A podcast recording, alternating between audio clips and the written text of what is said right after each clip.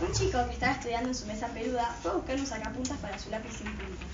Dejó su lápiz eficaz en la mesa, pero como el lápiz no tenía color y era feo y además no tenía punta, la mesa eh, empezó a pelear con él. El lápiz empezó a deambular para escapar de la crítica de la mesa. Cuando el chico volvió, descubrió que el lápiz ya no estaba. El lápiz se había sometido en los cabellos rígidos de la mesa. Cuando, cuando el chico volvió, vio que el lápiz se había quedado en las oscuras sombras de la mesa. La alegría brillante baila con la virome dorada que quiere escapar. Hace mucho tiempo, en un pueblo lejano, nació una princesa llamada Alegría. Desde muy pequeña, su, sueño siempre fue bailar con una virome. Cuando creció fue el mundo cartucheístico que estaba en el reino. Cuando la vio, vio una virome dorada y se enamoró. Em, la virome la vio y le pareció espantosa y quiso escapar. La princesa lo persiguió y le escapó, y bailaron toda la noche porque ella lo obligó. La virome dorada no pudo escapar, y de tanto bailar se le gastó la tinta, y murió. Y la alegría eh, mató a su sueño.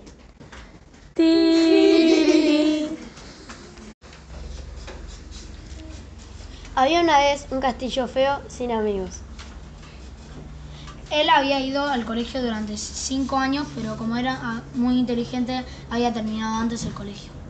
Había un castillo que se llamaba Carlos que siempre molestaba a todos los castillos del colegio. El castillo siempre, siempre, le, tuvo, siempre le tuvo bronca y, le quería hacer una aguantada. Entonces, una casita de pueblo, que era una bruja, le dio una poción para poder manipularlo.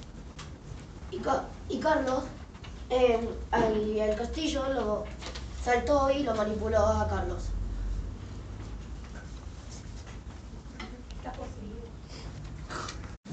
Un flamenco beso erupta a un cangrejo colorido que salta. El flamenco estaba cansado de estar dolorido todo el tiempo, entonces escapó del zoológico y decidió ir al médico por sus constantes dolores. El médico era un tiburón. El médico tenía un cangrejo que le caía mal y se quería deshacer de él. Entonces lo opera el flamenco y le mete el cangrejo adentro.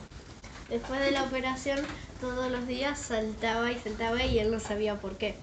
De día y de noche saltaba. Entonces decidió que después de un año, como, eh, como estaba muy dolorido y como que saltaba y estaba muy obeso, eh, va de vuelta al médico y le dicen que lo tienen que volver a operar. Entonces le meten más cangrejos y se siente más obeso y salta más.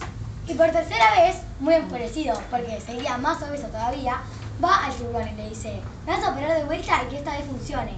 Pero el, tiburón se, tropeza y se cae arriba de la panza del, del, Entonces el flamenco erupta a todos los cangrejos que tenía adentro y, se, explota todo. La, la, lapicera buena caminaba sobre el estante soplando espinacas. El 30 de febrero de 3333, las lapiceras habían ah, adoptado a su dominio del mundo. Las lapiceras dejaban una, tinta en el piso roja que la usaban para todo, menos para cocinar porque era letal. Usaban la sangre de marvales, pero era muy difícil de conseguir, pero valía la pena porque las lapiburgers eran deliciosos. Pero todos los condimentos se habían acabado, entonces Pelicán, el mejor cocinero, fue a buscar más.